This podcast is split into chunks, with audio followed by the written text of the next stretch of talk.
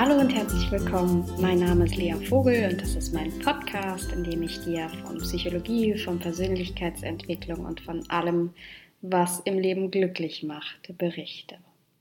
Und in der heutigen Folge geht es um das Thema Resilienz, also um wie gehe ich mit Krisen um, was hilft in Krisen und um genau zu sein, die sieben Säulen der Resilienz und was wir im Kleinen tun können, um auf unserem Weg zu bleiben. Und schon der Titel zeigt, das ist etwas abstrakt, das sind so viele Dinge, die da reinspielen.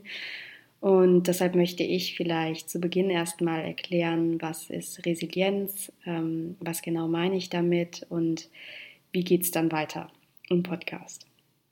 Ähm, erstmal so, ich glaube, du hast wahrscheinlich schon eine Ahnung, wenn nicht ein genaues Wissen, was Resilienz ist.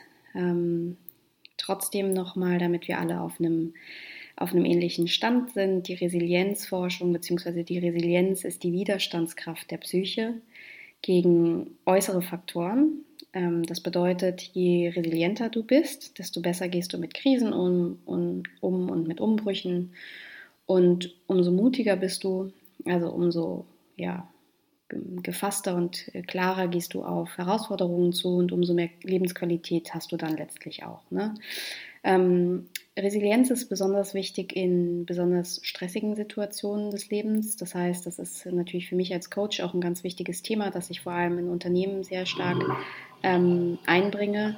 Denn Resilienz ist letztlich äh, die Fähigkeit, einen produktiven Umgang mit Stress zu finden. Und in einer Zeit, in der alles viel schneller geht und in der wir im Prinzip die ganze Zeit überfordert sind, weil wir einen, ja, nicht nur einen 8-Stunden-Tag, sondern gefühlt die Aufgaben von einem 14-Stunden-Tag in einen 8-Stunden-Tag reinquetschen, ist es ähm, ganz, ganz wichtig, sich der Resilienzforschung einfach nochmal anzunähern und zu schauen, was kann ich vielleicht tun, um meine ganz eigene Resilienz zu stärken. Und ähm, auch da nochmal so ein bisschen zur Geschichte. Man hat früher angenommen, dass die Resilienz etwas ist, mit der Menschen geboren werden. Also eigentlich eine, ähm, ja, vielleicht so eine Art ähm, Erbgut oder Temperament oder Genetik.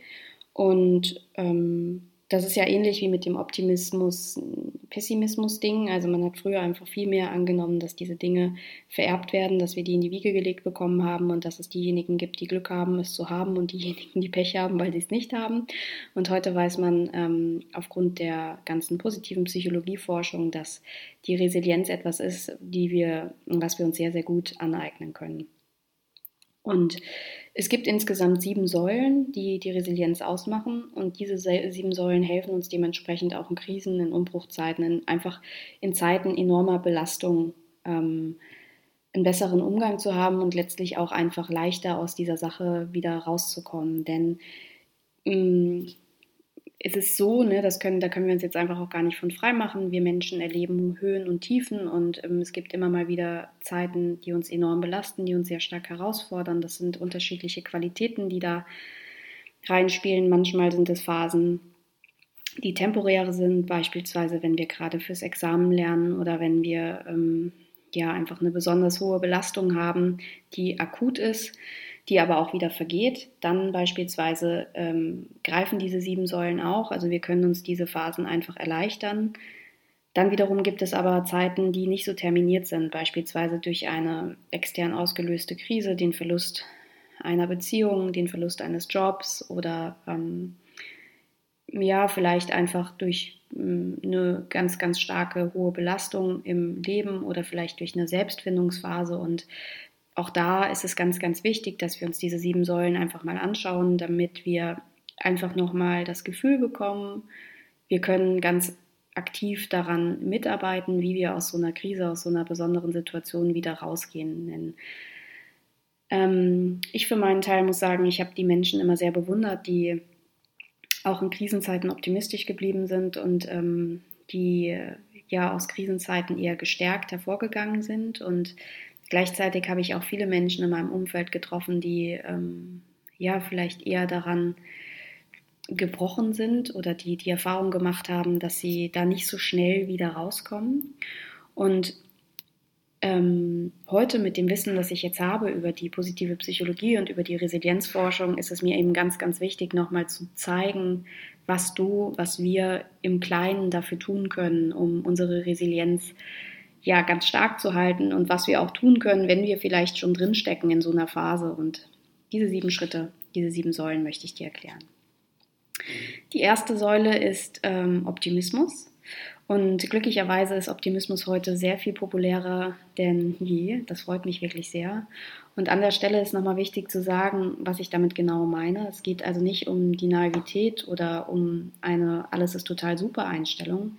Es geht da wirklich um eine ganz grundlegend positive Weltsicht und eine, mm, ein grundlegend positives Selbstbild.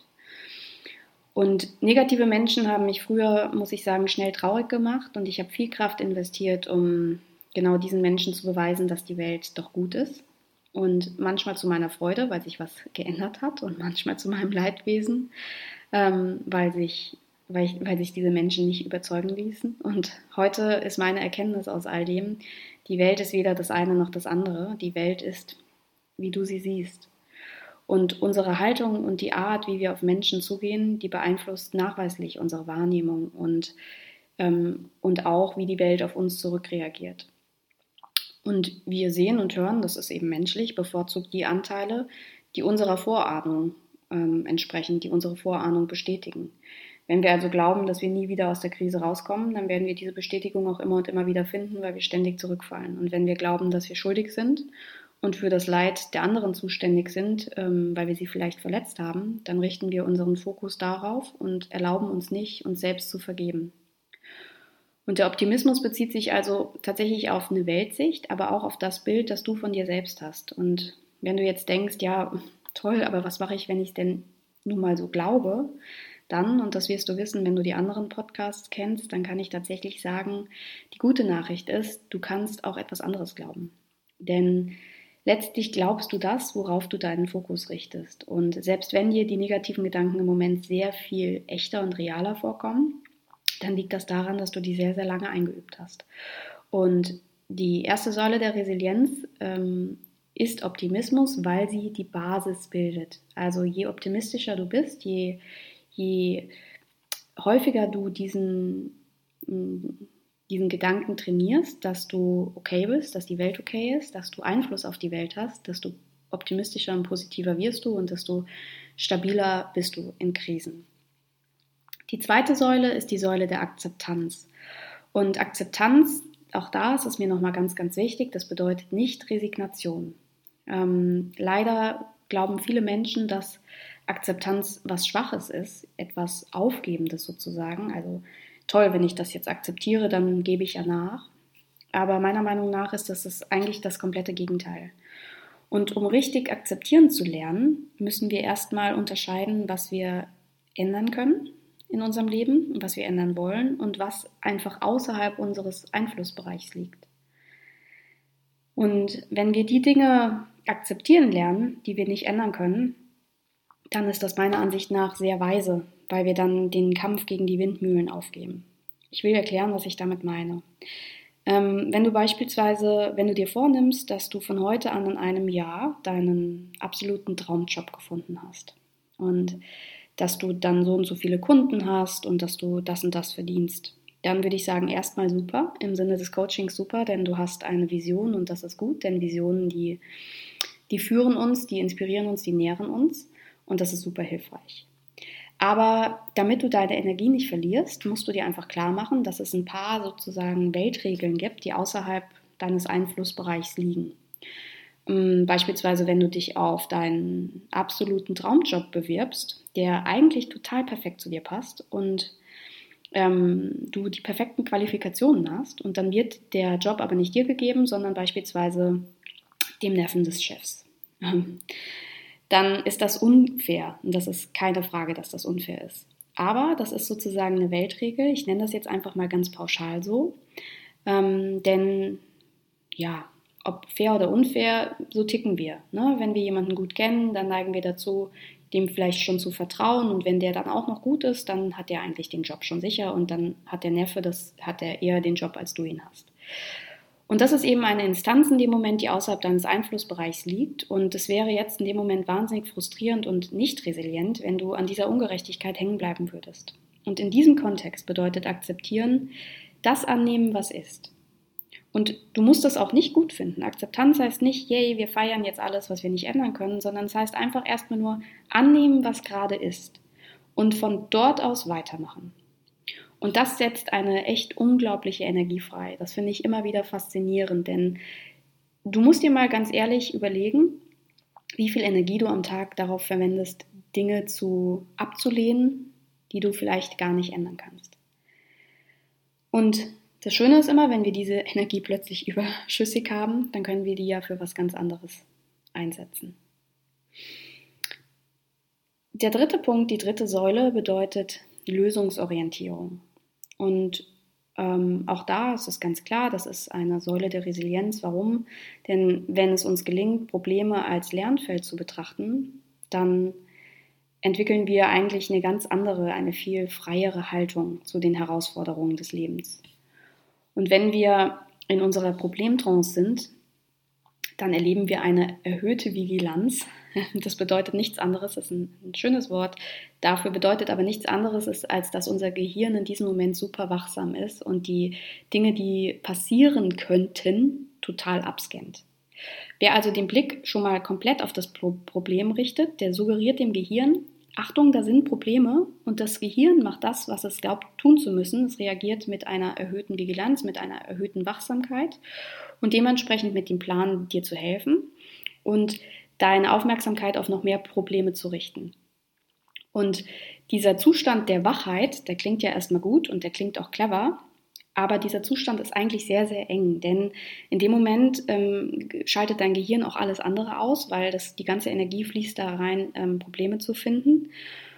Und in einer ähm, in den Zuständen, in denen wir uns meist befinden, also in denen wir nicht akut lebensbedroht sind, ist der Zustand nicht unbedingt der beste. Denn ähm, wir auch darüber haben wir schon gesprochen. Ähm, in diesem Zustand hast du eigentlich nur so drei Möglichkeiten: FFF, also Fight, Flight or Freeze. Du kannst, wenn du akut lebensbedroht bist oder akut problembedroht bist, sozusagen, dann neigst du zum ähm, Flüchten, zum Kämpfen oder zum Freezen, zum ja ohnmächtig werden sozusagen. Also du tust gar nichts, obwohl du eigentlich gerne was tun möchtest. Und dies, deshalb ist es ganz wichtig, da nochmal zu erkennen oder dich darauf zu trainieren, dir klarzumachen, dass ein lösungsorientierter Zustand auch unsere Kreativität ähm, ja entfacht. Und in dem Moment, in dem wir nicht so eng sind, nicht so in dieser Problemtrance hängen ähm, und wach sind, können wir viel mehr Lösungen finden. Und dazu braucht es aber erstmal die Bereitschaft, das eigene enge Erleben loszulassen und sich auf was Neues einzulassen. Und das ist meist so der schwierigste Switch aus meiner Erfahrung, denn bevor wir lösungsorientiert sein können, müssen wir Altes loslassen. Das heißt, wir müssen dann manchmal auch den Gedanken loslassen, dass ähm, wir hier gerade ganz furchtbar ungerecht behandelt wurden. Und das ist schon ein echt großer Schritt. Und wenn der geschafft ist und wir viel freier sind, viel offener sind, dann können wir das Problem als das sehen, was es ist, nämlich etwas, das vielleicht anders läuft als geplant, aber für jedes Problem gibt es auch eine Lösung und andernfalls ist es gar kein Problem. Das bedeutet, Punkt 3 ist Lösungsorientierung und Lösungsorientierung ist in dem Fall, wie ich das jetzt meine, eine innere Haltung und diese innere Haltung, die hilft dir deine Resilienz zu erhöhen. Der vierte Punkt, die vierte Säule in der Resilienz ist die Selbststeuerung. Und Selbststeuerung, das bedeutet eigentlich nur, dass wir mm, in besonderen Situationen angemessen reagieren können. Was bedeutet jetzt angemessen? Ähm, ich will es mal so sagen, das bedeutet, dass wir ähm, in unserer Kraft reagieren und nicht in so eine kindliche oder ja, maximal bedrohte Haltung fallen. Ähm, was bedeutet erwachsen zu reagieren? Ich finde das irgendwie immer schön, dass du dir mal klar machst, ähm, egal an welchem Punkt du jetzt gerade stehst, egal an welchem Punkt in deinem Leben. Es gibt so viele Dinge, die du schon erreicht hast. Du hast so viele Dinge gemeistert. Du hast, auch wenn du das jetzt vielleicht im Moment sogar schwer findest zu glauben oder wenn du denkst, nee, habe ich irgendwie nicht, aber guck mal einfach für einen Moment, wo du gerade stehst in deinem Leben. Du bist erwachsen geworden, du hast Dinge abgeschlossen, du hast Dinge erreicht, du hast Menschen getroffen, du bist, wer du bist, mit allem. Und das bedeutet, dass es da einen sehr, sehr fitten und sehr, sehr starken Erwachsenenanteil in dir gibt. Und wenn wir angemessen auf Situationen reagieren, dann reagieren wir mit diesem fitten Erwachsenen sozusagen. Dieser fitte Erwachsene, der weiß, hey, ich habe schon ein paar Sachen in meinem Leben geschafft, das werde ich jetzt auch noch schaffen. Manchmal schaffen wir es aber nicht, diesen fitten Erwachsenen zu aktivieren. Das heißt, wir hängen dann in so, einem, in so einer anderen Phase drin. Also wir können uns nicht so gut steuern. Und das bedeutet, dass wir zum Beispiel auf Stress auch einfach wahnsinnig stark reagieren. Manchmal fallen wir dann fast so was Kindliches und man, ich kann das irgendwie alles nicht mehr, es ist mir viel zu viel. Oder wir werden so ein bisschen trotzig oder wir werden wütend. Das alles ist erstmal völlig normal. Das ist mir echt immer wichtig, das, das zu betonen. Das ist super normal. Wir sind Menschen. Es geht ja eigentlich bei all dem, was ich erzähle, nur darum, wie wir uns das alles ein bisschen leichter machen können.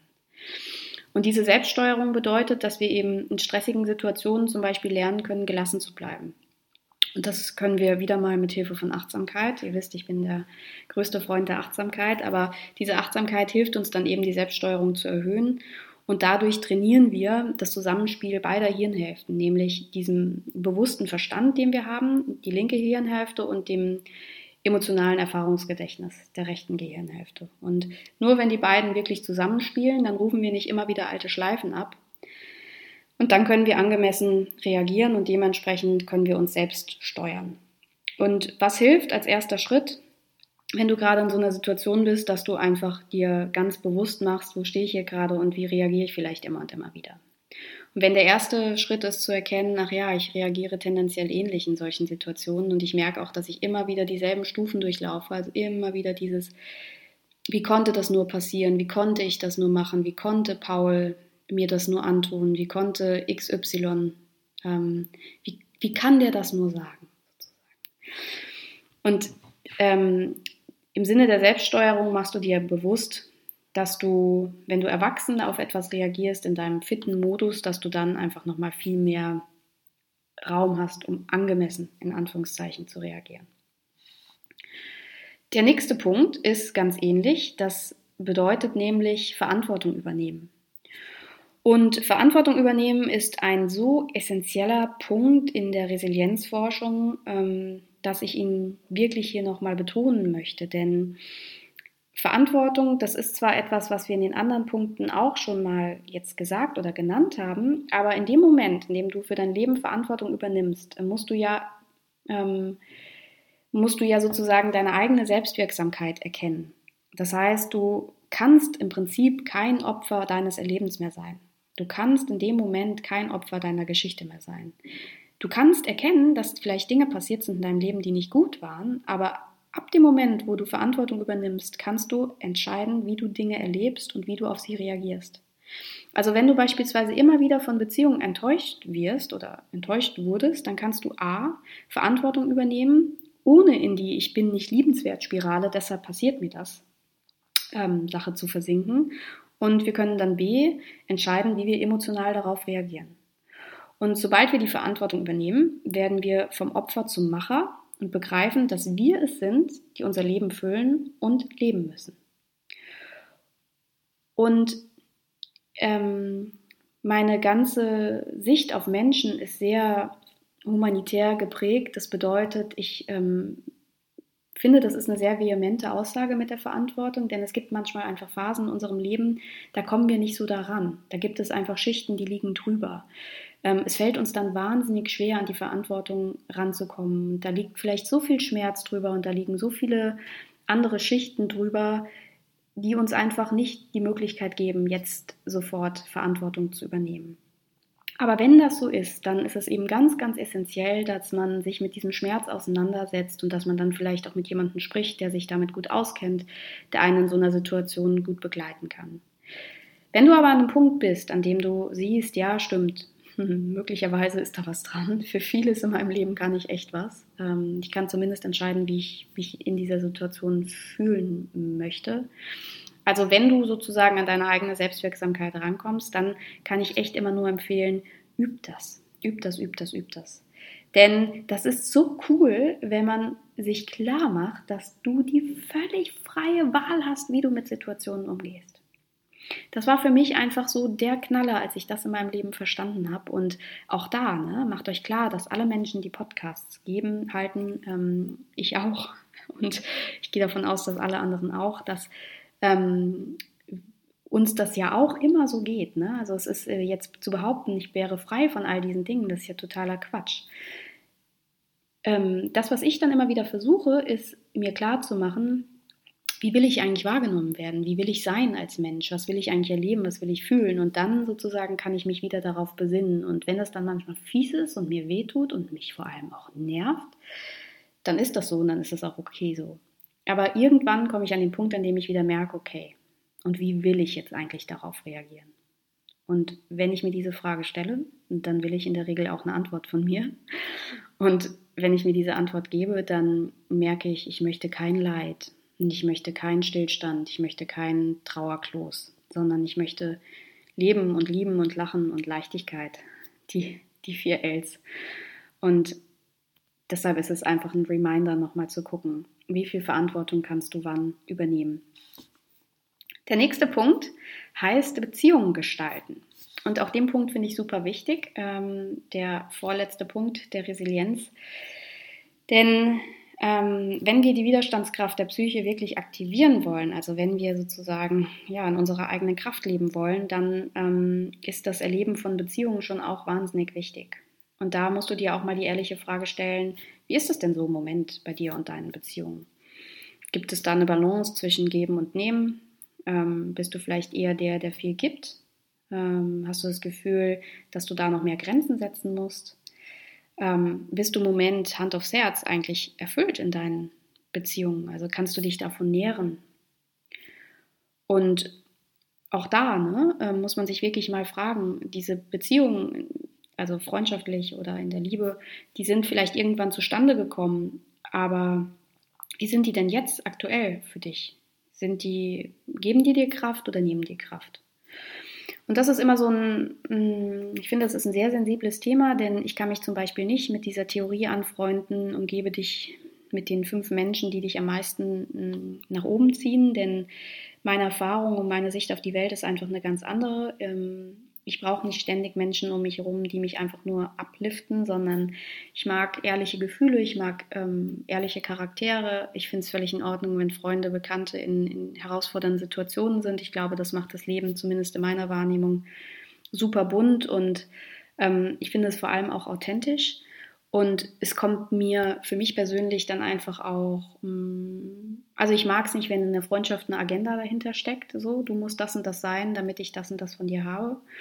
Das ist jetzt aber wirklich meine Wahrnehmung des Ganzen und ähm, deshalb finde ich das Thema sehr sensibel. Aber was ich wichtig finde, ist, dass wir ehrlich zu uns sind, dass wir einfach schauen, ist diese Beziehung für mich noch nährend, ist die für mich erfüllend. Also hält es sich die Waage oder merke ich, ich gebe hier ganz, ganz viel und kriege nicht viel zurück. Denn ähm, wenn eine Beziehung einfach nicht mehr funktional ist, also wenn sie, wenn sie ja zu viel zieht, dann macht es Sinn, das Ganze mal kritisch zu beleuchten. Das heißt ja nicht, die Freundschaft zu beenden, sondern dann tatsächlich auch mal ganz, ganz bewusst anzusprechen, was da gerade ist, wie du das selbst empfindest und dann zu schauen, ob man da einen neuen Weg einschlagen kann. Denn die Art und Weise, wie wir uns in Beziehungen verhalten, also wie wir Beziehungen gestalten, die sagt schon ganz viel auch über uns selbst aus. Und ähm, wenn wir es nicht schaffen, uns da zu behaupten und für uns einzustehen, dann zehrt das natürlich auch an unserer Widerstandskraft, an unserer Resilienz. Und das kann jeder immer nur für sich selbst entscheiden, aber ich bin ein großer Freund davon, auch da einfach sehr wachsam zu sein und eben zu schauen, ist das noch das, was ich von dieser Beziehung hier und jetzt brauche? Ist es das, was ich geben kann? Ist es das, was ich erleben möchte? Oder hat sich die Beziehung vielleicht schon erfüllt? Also hatte sie vielleicht schon ihre Funktion und wir können sie vielleicht dann dementsprechend jetzt auch loslassen. Das ist nochmal ein ganz eigenes Thema für sich, vielleicht ein ganz eigener Podcast, aber jetzt werde ich nicht weiter darauf eingehen, sondern auf den siebten und letzten Punkt dieser Säulen der Resilienz eingehen. Und der letzte Punkt bedeutet eigentlich, ähm, wenn du in der Lage bist, deine Zukunft zu gestalten, dann ja, kannst du ganz aktiv zu deiner ähm, Resilienz beitragen. Und ich glaube, ähm, man liest das in vielen Büchern immer so ein bisschen anders und bei dem Thema Zukunft gestalten geht es auch viel um Visionen und dass du überhaupt eine, eine Vorstellung davon hast, wie du dein Leben gestalten möchtest. Aber der für mich entscheidendste Punkt bei dem Thema Zukunft gestalten ist, dass wir einfach die positive Annahme haben, dass wir im Leben überhaupt etwas verändern können. im eigenen Leben und auch in der Welt. Denn nichts ist schlimmer, als zu glauben, dass wir ähm, keinerlei Macht haben. Das ist das, was uns Menschen, glaube ich, am meisten deprimiert, dieses Ich kann doch eh nichts ändern. Es ist nun mal so. Meine Kinder wollen das und das von mir. Ich kann mich jetzt nicht selbst verwirklichen.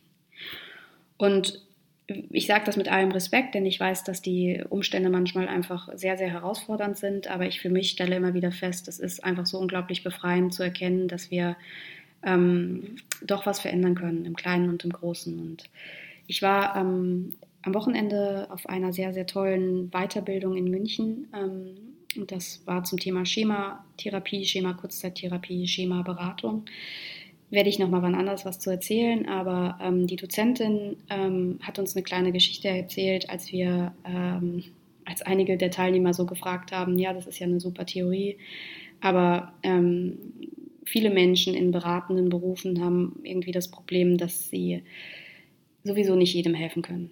Also in einer Welt, die so schnell ist wie unsere und in der die Tendenz zu noch mehr Smartphones, zu noch mehr Schnelligkeit ähm, eigentlich steigt, ist es super frustrierend, Achtsamkeit zu lehren. Oder manchmal kann es zumindest frustrierend sein, weil was kann man eigentlich noch bewirken, wenn man das macht? Ähm, es geht doch sowieso immer schneller.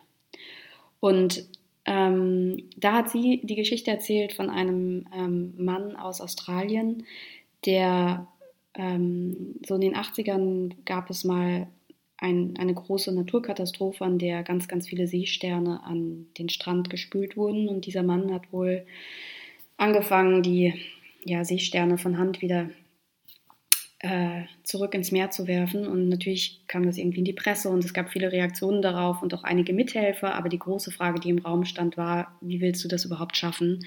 Es kommen für jeden Einzelnen, den du reinwirfst, ungefähr wieder zehn zurück. Das ist eine Sisyphus-Aufgabe.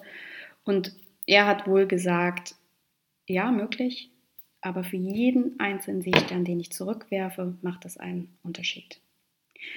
Und das fand ich irgendwie total schön, denn ähm, die Zukunft gestalten bedeutet auch, dass wir uns klar machen, dass wir mit jedem Pappbecher, den wir nicht bei Starbucks kaufen, beispielsweise schon einen Beitrag leisten und dass wir mit jeder Meditation, die wir vielleicht am Tag machen, auch einen Unterschied machen. Und ähm, das ist so der, das Vertrauen ins große Ganze und das finde ich wahnsinnig ähm, schön und wahnsinnig wichtig. Und genau, das ist der eben der, der Punkt 7. Und mein Fazit dieses Podcasts ist, vielleicht kanntest du die Säulen schon, vielleicht noch nicht. Das, was ich dir aber wirklich mitgeben möchte, ist die Erinnerung, dass letztlich du entscheidest, wie dein Leben läuft. Und es gibt Dinge, die sind so einschneidend und so dramatisch, wie beispielsweise der Verlust eines Angehörigen ähm, oder eine, eine Beziehung, die zerbrochen ist, ähm, wo du so durchgewirbelt bist, beispielsweise, dass es vorab Trauerarbeit braucht oder dass es ähm, erstmal wieder ja, die Stabilisierung des eigenen Selbst braucht, um dann in diese Selbstwirksamkeit zu gehen. Aber für alle, ähm, die diese ganz normalen, Anführungszeichen, ähm, Themen haben und Krisen haben und Herausforderungen haben, also alle, die sich wünschen, ihr Leben ins Positive verändern zu können, will ich nochmal sagen, wir haben es echt in der Hand. Und zwar jeden Tag und jede Sekunde. Und das ist mir ganz wichtig, dass das eben nochmal hängen bleibt. Und eine Übung ähm, möchte ich dir noch mitgeben. Vielleicht hast du Lust drauf. Die habe ich nämlich irgendwie in meinem Leben schon eine ganze Weile gemacht, aber ich muss ehrlich gesagt eingestehen, dass ich auch erst jetzt bei dieser Weiterbildung am Wochenende nochmal gemerkt habe, welcher Zusatzpunkt bei dieser Übung so ausschlaggebend ist, damit diese Übung wirklich ähm, dieses Potenzial entfaltet, das sie eigentlich in sich trägt, nämlich die Dankbarkeitsübung. Und ähm, ich habe jetzt gerade wieder damit angefangen und finde es echt super, denn die Dankbarkeitsübung besagt, dass du dir bitte drei Dinge am Abend als kleine Routine aufschreiben sollst, die, für die du dankbar bist.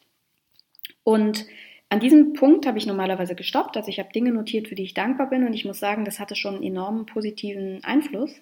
Aber das, was jetzt noch wichtig ist, ergänzend ist, ist, dass du dir drei Dinge aufschreibst am Tag, für die du dankbar bist und dir überlegst, was du dazu beigetragen hast. Nämlich dieser Zusatz ist der, der uns eigentlich in die Selbstwirksamkeit bringt. Und ähm, bei der Weiterbildung in München waren natürlich Menschen dabei, wie ich, die ähm, ja jetzt schon lange in dem beratenden Beruf tätig sind. Und ähm, da wollten wir ja vielleicht äh, wir kamen da gerne mal mit, mit Thesen auf, die jetzt auch Klienten oder Patienten oder wie auch immer sagen könnten und haben die Dozentin ganz schön provoziert und auch gesagt, naja, heute bin ich dankbar dafür, dass die Sonne scheint. Da habe ich überhaupt nichts zu beigetragen.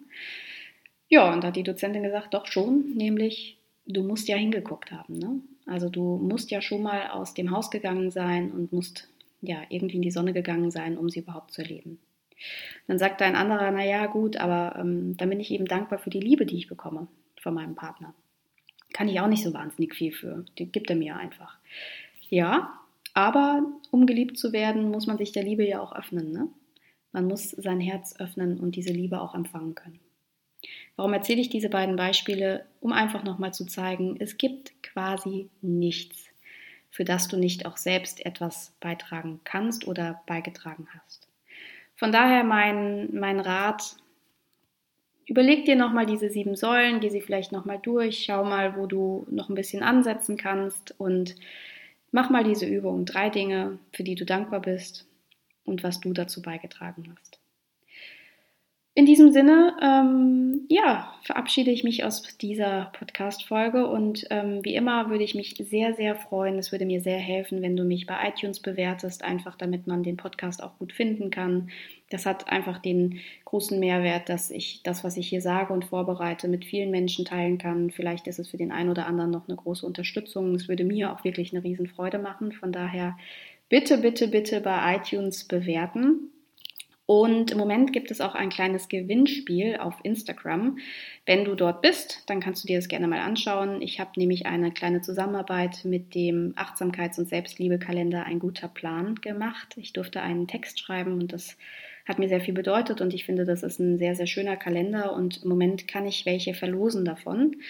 Und ja, wenn du magst und Interesse hast, dann schaust du einfach mal bei Instagram vorbei und kannst mir da einen Kommentar hinterlassen, warum das Jahr 2018 dein persönliches Selbstliebe-Jahr wird. Und dann freue ich mich, wenn du beim nächsten Mal wieder einschaltest und wenn du Wünsche hast, neue Themen, irgendwelche Ideen, dann lass es mich auf jeden Fall wissen. Ich wünsche dir einen ganz, ganz schönen Tag und sehr viel Resilienz und ganz viel positive Gefühle für die nächste Woche.